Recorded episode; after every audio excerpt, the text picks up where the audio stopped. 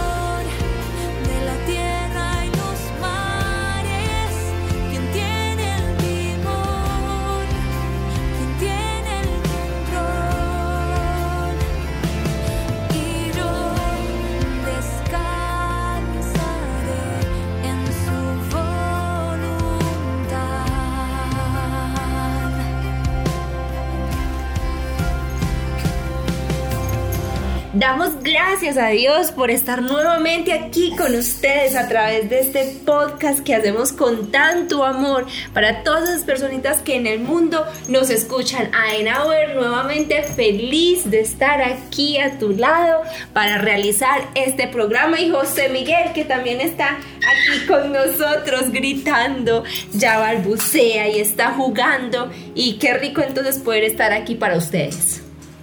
May, mil gracias de verdad, para mí también es un honor, una alegría poder compartir contigo y también con cada uno de nuestros oyentes un programa más de Miserere, donde intentamos juntos ser más para servir con amor.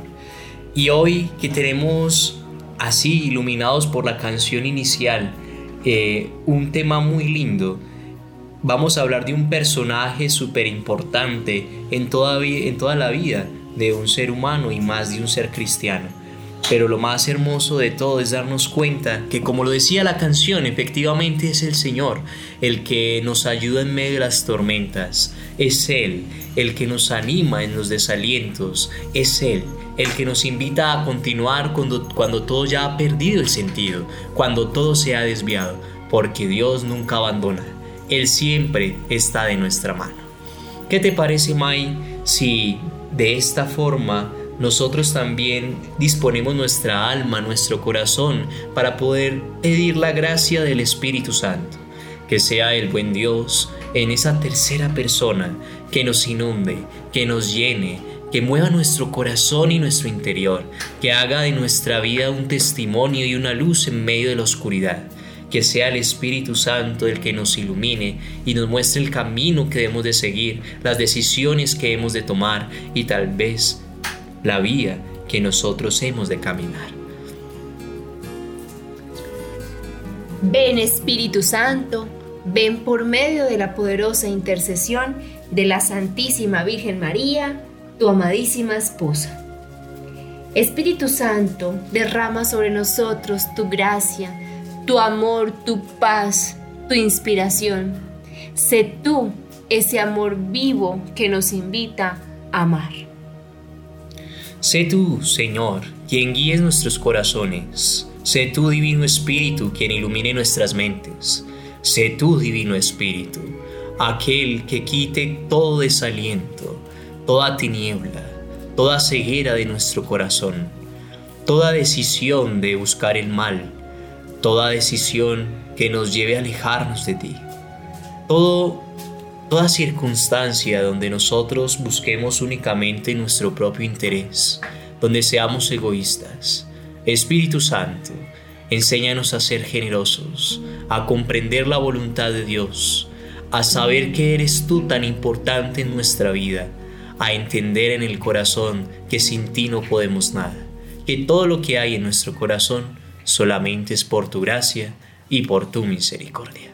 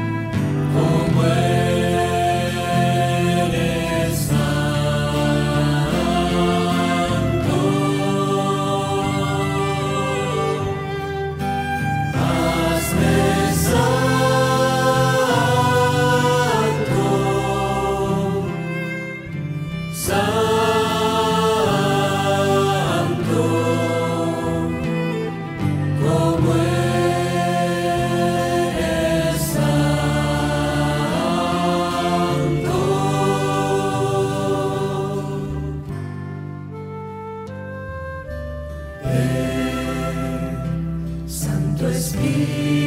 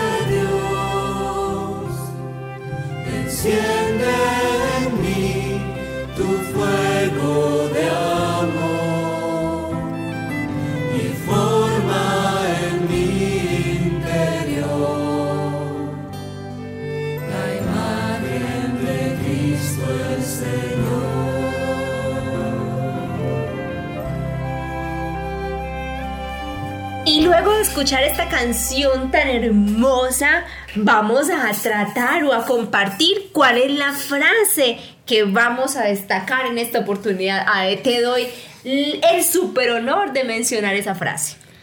May, mil gracias. Realmente la frase de hoy nos confronta y hace que nuestro corazón también reflexione. Porque una de las cosas que más nos cuesta es la obediencia. Solamente se tiene paz en el corazón cuando se obedece con amor.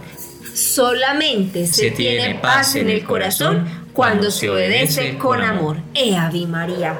Y es que hemos escuchado en varias oportunidades. Ea María, pues. Ea María, pues. Y es que definitivamente escuchamos y hemos trabajado y hemos leído y hemos reflexionado de partido sobre este asunto. Y es que se obtiene paz cuando se es obediente se obtiene esa paz cuando realmente estoy dispuesto a, a escuchar eso que tiene Dios para mí, eso que hace parte de su voluntad. La gran pregunta es, ¿qué es la obediencia? ¿Qué significa obedecer? Porque a veces ese término a nosotros nos cuestiona tanto y hace, nos hace como tanta mella en el corazón, tanta riña que nos cuesta asimilarlo. De hecho, nos dice, es que usted tiene que ser obediente. Pero ¿qué es obediencia? ¿Tú qué consideras, May? Esa obediencia es simplemente hacer caso. Es decir, hacer caso. Hacer caso, pero ese, ese caso, no es porque me toque, es que ese venga, caso... Venga, pero espera un momentico, ¿hacer caso qué es? O sea, yo voy a analizar un caso en el cual una persona está viviendo una situación. Eso es un caso. Sí, sí, sí. ¿O a qué caso te refieres? a hacer caso. Aquí en nuestra cultura colombiana decimos hacer caso es para obedecer o responder a una indicación, a un planteamiento. Digamos, cuando eh, la mamá le dice al hijo, hazme el favor y eh, te quitas eh, esa ropa. Entonces ahí hay una indicación. Hacer caso es inmediatamente ir a quitarse la ropa, ¿sí? Entonces, ese hacer caso es acoger esa invitación o esa indicación que da esa persona. Pero yo no veo a José Miguel muy de acuerdo, porque míralo como grita, oiga. Lo que pasa es que él ya está aprendiendo, él ya está aprendiendo. De hecho, cuando se le mira a los ojos y se le dice José Miguel, no, por favor, él ya inmediatamente empieza como a transformar su rostro. Eh, leíamos y veíamos algo súper interesante sobre ese no que se le debe también empezar a, decir a los niños para que ellos conozcan el límite, porque a veces ah, pensamos que eh, el dejar hacer lo que se quiera pues precisamente lo que le conviene al alma. Y hoy estamos hablando precisamente de la obediencia. Esa obediencia lo que hace es marcarnos un límite también en nuestro comportamiento humano. ¿Qué dices tú? Es muy valioso el aporte que tú haces desde el acercazo en nuestra cultura. Yo quisiera intentar acercarme a la obediencia desde el significado más bien bíblico. Perfecto, maravilloso ese complemento. Porque en la Sagrada Escritura la palabra obediencia viene de escuchar, del Shema, ¿sí? De hecho, lo vemos en el libro del Deuteronomio que una de las cosas que le dice el Señor es Shema Israel, porque eh, uno es el Señor tu Dios a quien amarás con todas tu corazón, con todas tus fuerzas, con toda tu alma y a quien compartirás a tus generaciones, ¿cierto? Entonces, eh, el Shema el escuchar es un signo fundamental en la obediencia. Y eso lo hemos verificado en todos los personajes de la Biblia. Uno de los más trascendentales, el, lo que se conoce como el famoso fiat de María, el decir sí. Ella primero escucha lo que le dice el ángel, después pregunta cómo será aquello porque ella no conoce varón, pero cuando el ángel le responde que la, la sombra del Altísimo la cubrirá con su sombra, en ese momento ella simplemente dice, he aquí la, esclava, del Señor. Es decir, para poder obedecer hay que escuchar, para poder obedecer hay que escuchar, y escuchar no viene de oír, escuchar significa comprender. Nosotros normalmente oímos para responder, pero no escuchamos para comprender. Por eso interpretamos mal, por eso pensamos siempre lo peor, por eso podemos obtener una respuesta de la otra persona, pero resulta que como no la dejamos hablar o como la oímos y no la escuchamos, no la logramos captar interpretamos una cosa errónea y puede que nos dé rabia y por ende no obedecemos. No, y te ha pasado, por ejemplo, digamos que en, estos años de, estudio también de comunicación y de poner en práctica eso para lo que en su momento eh, durante cinco años me preparé, que justamente es el tema comunicación, ¿te ha pasado que cuando estás conversando con una persona, la persona te está hablando, no ha terminado de hablar y tú ya tienes la respuesta en la lengua, por decirlo de alguna manera. Es más, estás intentando procesar lo que vas a responder antes de que esa persona termine. Pues yo no, yo no he estudiado comunicación, pero cada rato. Eso pasa realmente en instantes donde hay un conflicto, cuando estoy presentando una opinión, cuando me están contradiciendo, cuando están intentando mostrarme mis debilidades, cuando me hacen una corrección fraterna. La verdad es que por eso no escucho, porque estoy tan concentrado en responder o en cranear qué es lo que le voy a decir a la persona que no comprendo el resto del contexto, no escucho el resto de lo que la persona me ha dicho.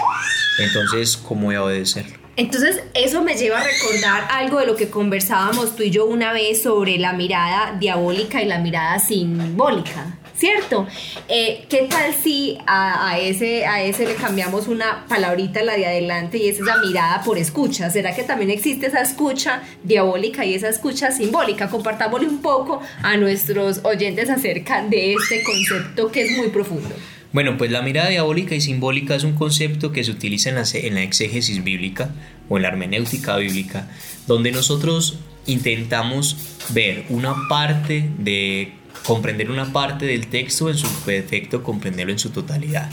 La mirada diabólica es aquella parte en la que yo me quedo en el versículo, que eso sucede a veces con muchas personas, que simplemente consideran que la palabra de Dios se hace porque eh, lo dice de esta manera en ese versículo, pero no se entiende el contexto completo.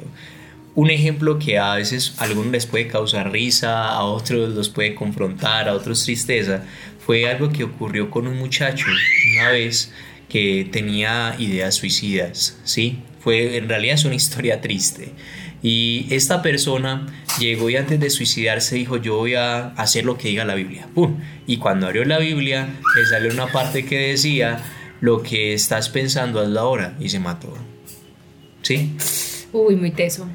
es decir, ¿se quedó en qué? En una mirada diabólica. diabólica. Solamente en un pedacito del versículo, pero no comprendió que realmente lo que el, diálogo que se estaba diciendo, el diálogo que se estaba haciendo, eh, tenía un contexto real, un contexto general que había que comprender. Por eso la palabra de Dios, si no es con Espíritu Santo, se malinterpreta. Por eso es necesario también estudiarla. Y la mirada simbólica es cuando yo entiendo todo, donde veo todo el contexto para poder sacar la esencia del mensaje.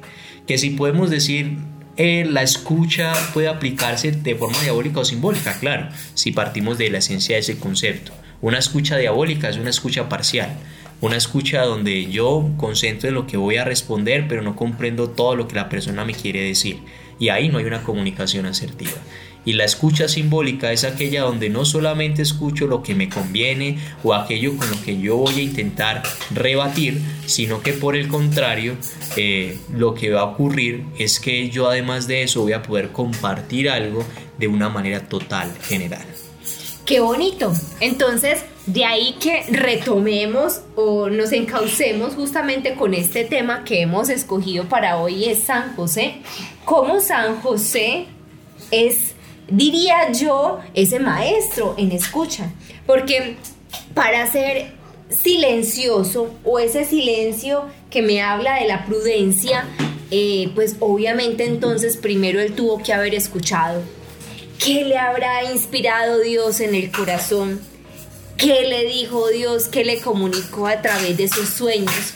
Si él quizá no hubiese escuchado de una manera eh, simbólica, sino diabólica, hoy posiblemente no estuviésemos hablando de la Sagrada Familia de Nazaret. O posiblemente hubiésemos pasado eh, la historia diciendo, ah, sí, San José, el que fue novio de María. Algo por el estilo, ¿qué dices tú? Sí, efectivamente, y eso lo vamos a ver en la próxima sección. Por eso quisiéramos cerrar con esto.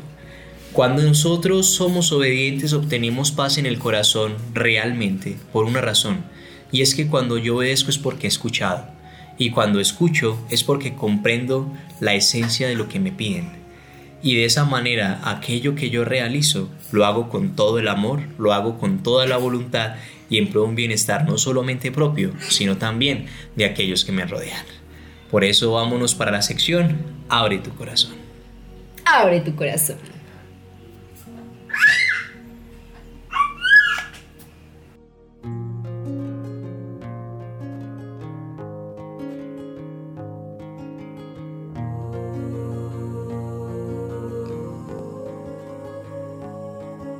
Estoy a la puerta y llamo. Con miserere. Abre tu corazón. Esperando a que me abras. Ábreme que quiero entrar. Que estoy a la puerta y llamo.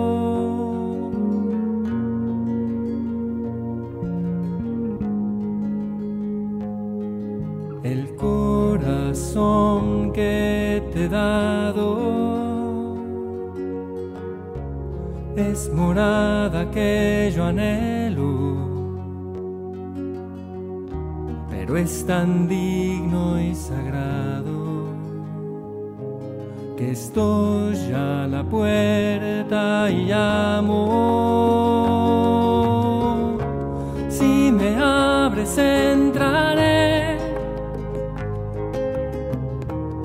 y yo cenaré contigo. Si no me abres, seguiré afuera como un mendigo.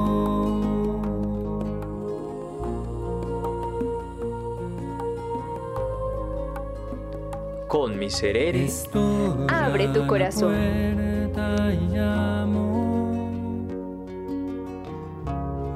Esperando a que me abras. ábreme que quiero entrar, que estoy a la puerta y llamo.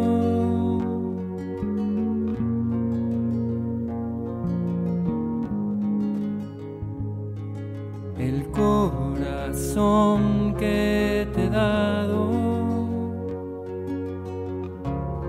es morada que yo anhelo pero es tan digno y sagrado que estoy a la puerta y llamo.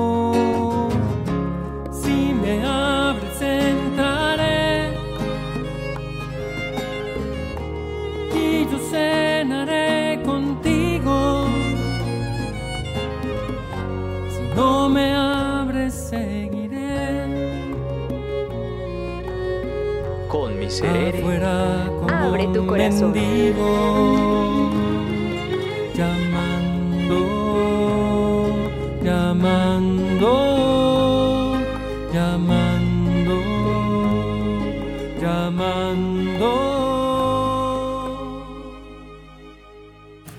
Muy bien, Mai, y después de comprender la belleza de esta sección, abre tu corazón y de escuchar esa canción que ya es icónica en nuestro programa de Apocalipsis 3:20, Estoy a la puerta y llamo.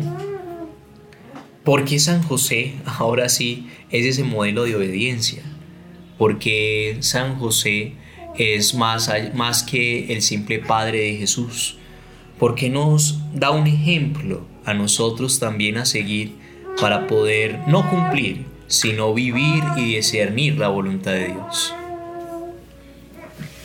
Pues San José es ese modelo de obediencia porque cuando el Señor le compartió cuál era la misión para la que él había sido enviado a la tierra, pues aunque le hubiese costado comprenderla, o a veces quizás siento yo aún que no la comprendió en su totalidad, simplemente dijo, aquí estoy.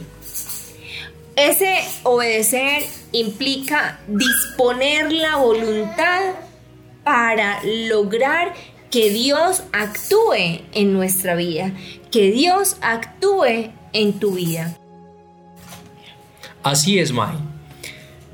Efectivamente, la obediencia hace que de San José el intentar comprender la voluntad de Dios. Si nosotros, si nosotros procuramos acercarnos a esa parte bíblica, recordemos que lo primero fue que María le anunció a, a José que estaba en embarazo y él a no comprender toma la decisión de repudiarla en secreto. ¿Por qué razón? Ya que si él públicamente confesaba que ella estaba en embarazo, entonces a María la apedreaban. Y al apedrearla, pues ella estaría condenada por adulterio. Pero San José no hizo eso. Él, por el contrario, en silencio, es como decirle, Señor, yo no dudo de que esta mujer es santa, pero tampoco dudo de lo que veo, y es que está en embarazo. Entonces, ¿cómo es posible ese misterio? A ver, ¿qué es lo que está pasando aquí? La verdad, no lo comprendo.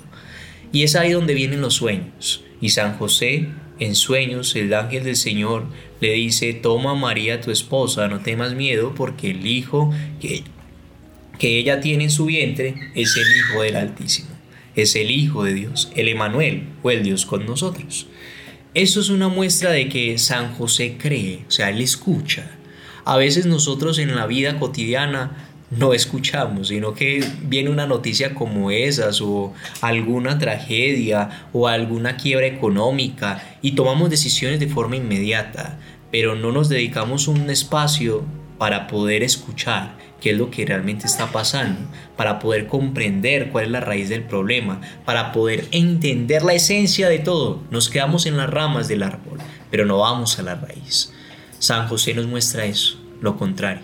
De hecho, San Ignacio de Loyola nos habla a nosotros de tres tipos de obediencia en el libro de los ejercicios espirituales. La el primer tipo de obediencia, él dice que es una obediencia por ejecución, el, eh, El tipo primer o el grado. primer grado. Y es la obediencia por ejecución. ¿Tú, ¿A ti qué te dice ese nombre, May? Obediencia por ejecución. ¿Qué será? ¿Qué te dice? Ejecución es hacer, pues ejecutar es hacer. Hacer. Implica una acción. Ok. ¿Y será que sin- eh, y cómo así hacer que nada más o qué? ¿Qué pasó ahí? No, pues hacer lo que me están indicando que haga. Ok. Entonces, San Ignacio dice, la primera, en este, en este primer grado, la persona ejecuta la acción, pero no tiene la voluntad de hacerlo, o sea, no quiere hacerlo, y tampoco comprende por qué se lo piden. Simplemente lo hace. Eso es como cuando uno le dice al hijo, hijo, venga, puedes ir a hacer el mandado, por favor, y me traes unos huevitos de la tienda, y dice, ya voy, ya voy, hijo, ya voy. Y hasta que no le pegas el grito, ese muchacho no reacciona. ¿Sí? Y lo hace, efectivamente va a la tienda, pero va a regañadientes. O sea, va con rabia, como que Alegando. pereza, porque me manda a mí. O cuando están varios hermanos y le dice a la mamá, ve, fulanito, por favor lava la losa. Pero porque yo siempre. Es que también está este otro. porque yo tengo que hacerlo? Siempre reprochamos. Lo hacemos, sí, pero no lo hacemos con amor. Y no comprendemos por qué nos están invitando a hacer eso. Eso es lo que se llama obediencia por ejecución. Es el primer grado, es el más imperfecto de todos, de hecho. Y yo creo que es uno de los más cotidianos porque todos hemos experimentado una situación como esa. Ahora, viene un segundo grado. Y el segundo grado es la obediencia por voluntad. ¿Qué te diría eso a ti, Mai? Eh, la obediencia por voluntad es que, hombre, yo me dispongo. O sea, digamos que si estamos hablando que en el anterior yo lo hago a regañadientas, aquí yo lo hago. Lo hago, pero no lo hago tan, tan a regañadientas. Tan a Tan, regañadientes. tan, tan, sí. Pues miren. No del todo convencido, no del todo convencido. Miren, el, este segundo grado, cuando decimos obediencia por voluntad, es porque no solamente hago la acción, sino que además yo tomo la decisión de hacerlo. O sea, quiero hacerlo, está en mi voluntad hacerlo, pero todavía no es un grado perfecto. ¿Por qué? Porque no comprendo por qué me lo están impidiendo. Entonces, este es un caso donde tú le dices a tu hija, mi hija, eh, usted no va a salir este momento a salir a la fiesta con sus amiguitos. Y entonces ella llega, se reflexiona, no se enoja y dice, bueno mamá, yo voy, no estoy de acuerdo, pero yo lo hago, yo obedezco, ¿sí? Quiere obedecer, pero no comprende por qué la mamá le está pidiendo eso. Es cuando, como cuando le dicen también, Es como cuando le decimos a José Miguel, José Miguel, intenta no hacer tanto ruido que estamos grabando el podcast. Y él sigue pegándole con el cascabel al otro juguete. Caso de la vida real, hace dos segundos. La gran diferencia es que José Miguel no tiene conciencia todavía, porque es un bebé, ¿sí? Pero este tipo de situaciones son muy presentes o frecuentes en- eh, con los jóvenes o con los adolescentes cuando un fin de semana te dicen, vea, es que yo quiero ir a tal lugar, yo quiero donde fulanito, donde peranito.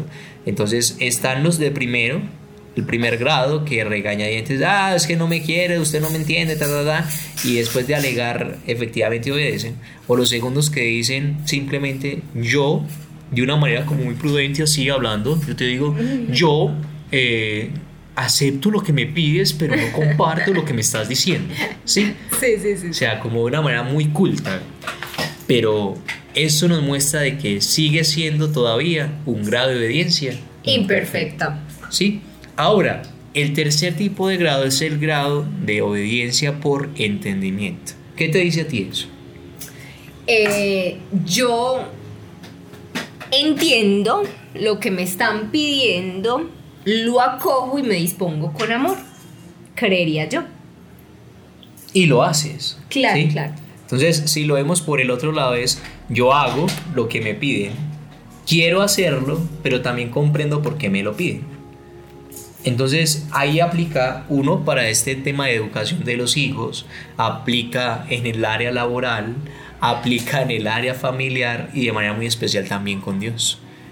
A veces nosotros somos como el primer grado con Dios, donde decimos, Señor, hágase tu voluntad en la tierra, Como en el cielo. pero llega y sucede una cosa no tan chévere. Ah, pero es que usted me olvidó, está solo, vea, usted simplemente me quiere mal. No, no estoy diciendo que haga su voluntad. A veces nosotros pensamos que estar con Dios es tener una vida de rosas, es evitar el sufrimiento. Color de rosas. Ah, una vida, una vida color de rosas, sí.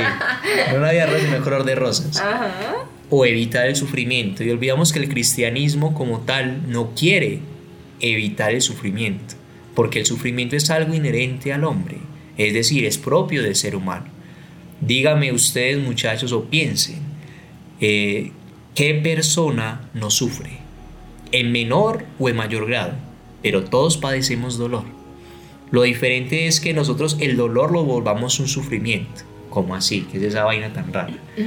Todos sentimos dolor, pero eh, no todos sufrimos en el mismo grado. Todos sentimos dolor es porque tenemos caus- causas, momentos, situaciones que nos Ya sean hieren. enfermedades, temas laborales, amorosos, en fin. Eso. ¿Y eso qué hace? Nos duele. Pero no todos sufrimos en el mismo grado porque hay personas que se quedan en ese dolor y viven en ese dolor por mucho tiempo, por años incluso. A mí siempre me ha parecido muy chistoso el ejemplo de la señora que una vez me encontré y me decía, es que yo hace 20 años mi esposo me ha prometido unas chanclas y nunca me las dio. Hace 20 años le prometió qué? 20 años, una chancla, señora, por favor, supérelo. Entonces la señora sufre, ¿sí? Sufre ante eso. O es como cuando mi esposa o un familiar, a ser querido parte, eso nos causa dolor. Lloramos, hay que hacer un proceso de duelo. Pero muy distinto es que yo me quede en ese dolor. Y pasaron 20 años de la muerte de mi mamá y yo sigo todavía echándole candela. Ay, es que mi mamá. Ay, es que mi mamá. No, hombre, ahí el duelo nos ayuda a comprender de que nos duele porque ese ser querido partió, pero la mirada cristiana nos enseña la vida de resurrección y nos dice, ve, esa persona ya partió, asimila en tu corazón de que hay que continuar sin ese ser amado. Por eso es tan diferente el dolor al sufrimiento. Y llevándolo a este tema en el que vamos de la obediencia, nosotros hemos de comprender qué es lo que Dios quiere para poder hacerlo con amor y de esa manera ejecutarlo. Eso fue lo que hizo San José, en este caso que es el personaje que traemos. San José comprendió que la misión era cuidar al Hijo de Dios. Quiso hacerlo y por ende lo hizo hasta el final de sus días. San José entendió que Dios quería lo mejor para él, que quería que fuera el Padre putativo de Jesús. Él lo quiso hacer y también lo hizo. Preguntémonos con Dios, pero también en nuestra vida cotidiana, si eres hijo con tus padres, si te piden un favor o te dan una orden, ¿comprendes por qué lo están haciendo? ¿Quieres hacerlo y lo haces? ¿O por el contrario, repudias, alegas, reprochas y lo haces a regañadientes? Miren qué bonito porque esto nos hace pensarnos o vernos, visualizarnos eh, unos años atrás. Qué bonito porque hoy recuerdo que en ciertos momentos de mi historia también fui muy desobediente. Cuando mi mamá me decía, Maidi Juliet, por favor, eh, ve y búscame tal cosa en tal parte. Entonces yo iba, no lo encontraba y efectivamente me ponía a alegar y lo uno y lo otro y me, y me decía que lo vuelvo a buscar y yo no, ya no quiero porque no lo encuentro, que ahí no está, le decía yo. Y me decía, si lo encuentro, la castigo. Pues que obviamente ella eh, sabía que ahí estaba y había puesto quizás, no sé, la peinilla, el cepillo, lo que sea. Y, y yo simplemente por un ejercicio de no hacer bien la tarea, desobedecía. Entonces, qué bonito, piensa en estos momentos, quizá desde un eh, ejemplo como estos tan sencillo, tan cotidiano, cuán desobediente has sido en tu vida. Piensa en esa persona que te dio la mano para crecer. O como diríamos nosotros, quien te crió, quien te educó. ¿Qué tan obediente fuiste a esas peticiones que te hizo, a esas indicaciones que te dio? ¿O simplemente desde el orgullo, la prepotencia, la soberbia, no hiciste caso? Y así hablando de un ejemplo humano, pero pensemos un poco más allá en el plano de lo divino.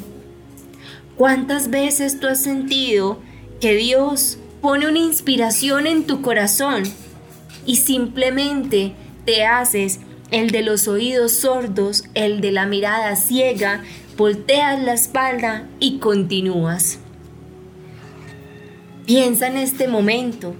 Pensemos a de nosotros también, por supuesto. ¿Qué tanto hemos dejado de escuchar a Dios para obedecerle? May, la verdad, yo considero que en muchas ocasiones, no poco, porque obedecer implica uno escuchar y después de eso dominar la voluntad y también el desaprender o más fácil reaprender. No es fácil cuando Dios, por ejemplo, nos dice, ama a tu enemigo y ora por el que te persigue, si a nosotros toda la vida nos han enseñado lo contrario. Al enemigo no, si se la hizo, hágaselo más fuerte.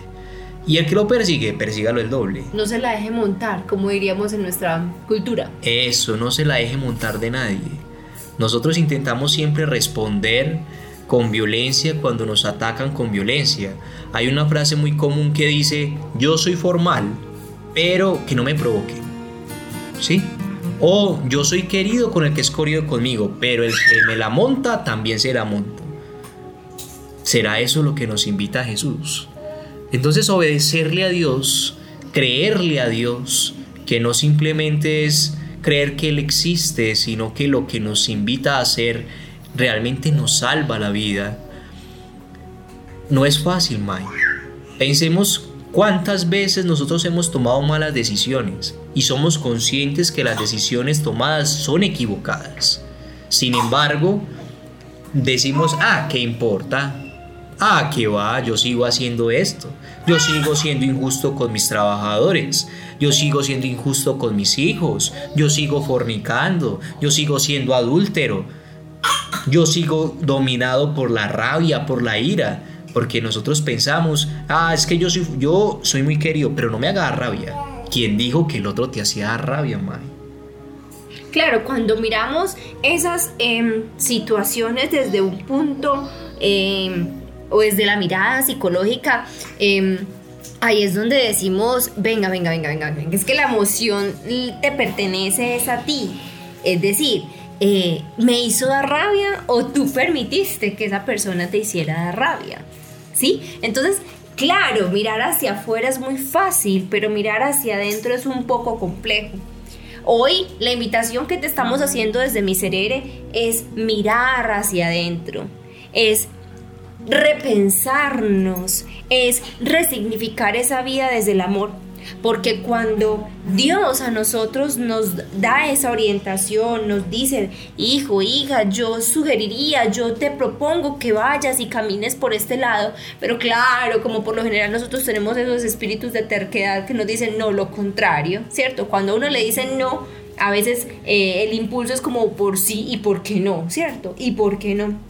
Entonces debemos confiar en que lo que el Señor nos está planteando es precisamente lo que tú acabas de decir, lo que más le conviene a nuestra alma. Pero claro, como a veces lo que más le conviene a nuestra alma no es lo que nosotros queremos, no es lo que nosotros anhelamos, no es lo que nosotros esperamos, pues simplemente hacemos caso omiso a eso. De esta manera te invitamos a reflexionar y a pensar en el ejemplo de San José. Así como José Miguel grita también, eh, nuestra alma en muchos momentos grita, clama y pide ayuda. San José desde su silencio siempre buscó actuar y procurar seguir la voluntad de Dios, no solamente antes de que naciera Jesús, sino después de haber nacido, cuánto dolor al huir a Egipto, cuánto dolor en la circuncisión, cuánto dolor al saber que lo estaban persiguiendo para matarlo. El rey Herodes porque decía que era el Mesías y no podía vivir. Cuánto dolor en la pérdida de hallazgo en el, templo. en el ¿sí? Tres días, ellos en Jerusalén y Jesús por allá, todo parchado entre los doctores de la ley, ¿cierto? Todo entretenido. Oiga, ese man estaba de lo, de lo tranquilo y los, los papás están, pero venga, ¿y dónde estará este muchachito pues? Imagínense la angustia que yo no sepa durante tres días de José Miguel, no. Yo creo que me va dando como un coma diabético, un paro cardíaco, un, eh, una esquizofrenia, o sea, se me alteran todos los sentidos. Y mira que ante una situación como esa, la respuesta de él y de María, ¿cuál es? Orar y confiar. Señor, ¿dónde está? Muéstranos. ¿Será que en las situaciones difíciles con los hijos, familiares, económicas, laborales, nosotros también le decimos, Señor, muéstranos qué hacer? Cuando los servicios se acumulan, cuando a veces la comida escasea, cuando hay problemas o dificultades en el hogar, cuando eh, los, nuestros hijos piensan que somos sus enemigos, ¿será que nosotros le decimos, Señor, qué debemos hacer? La invitación es a eso, a buscar la obediencia.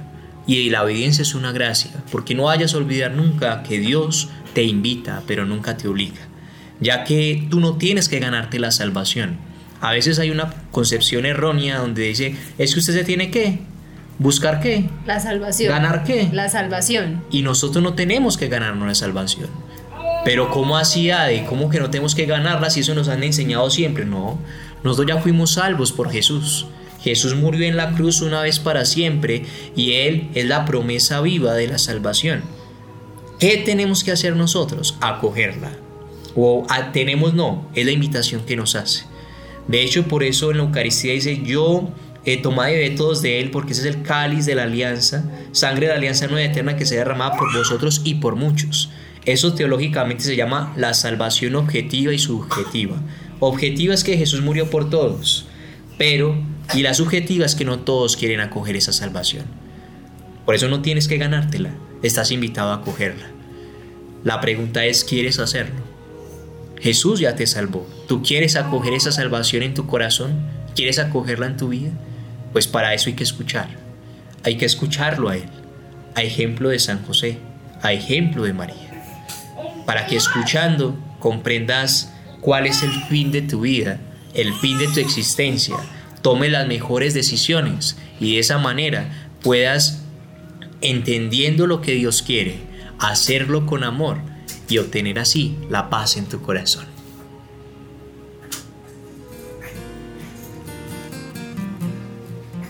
Y es así como entonces hemos llegado al cierre de este programa, de este compartir, esta conversación que nos invita a la profunda oración, a la revisión y reflexión, porque todo aquello que no pasa justamente por ese ejercicio de mirarnos cómo estamos viviendo, cómo estamos pensando, cómo estamos actuando, pues nos desenfoca realmente del propósito para el cual fuimos enviados por Dios a esta tierra.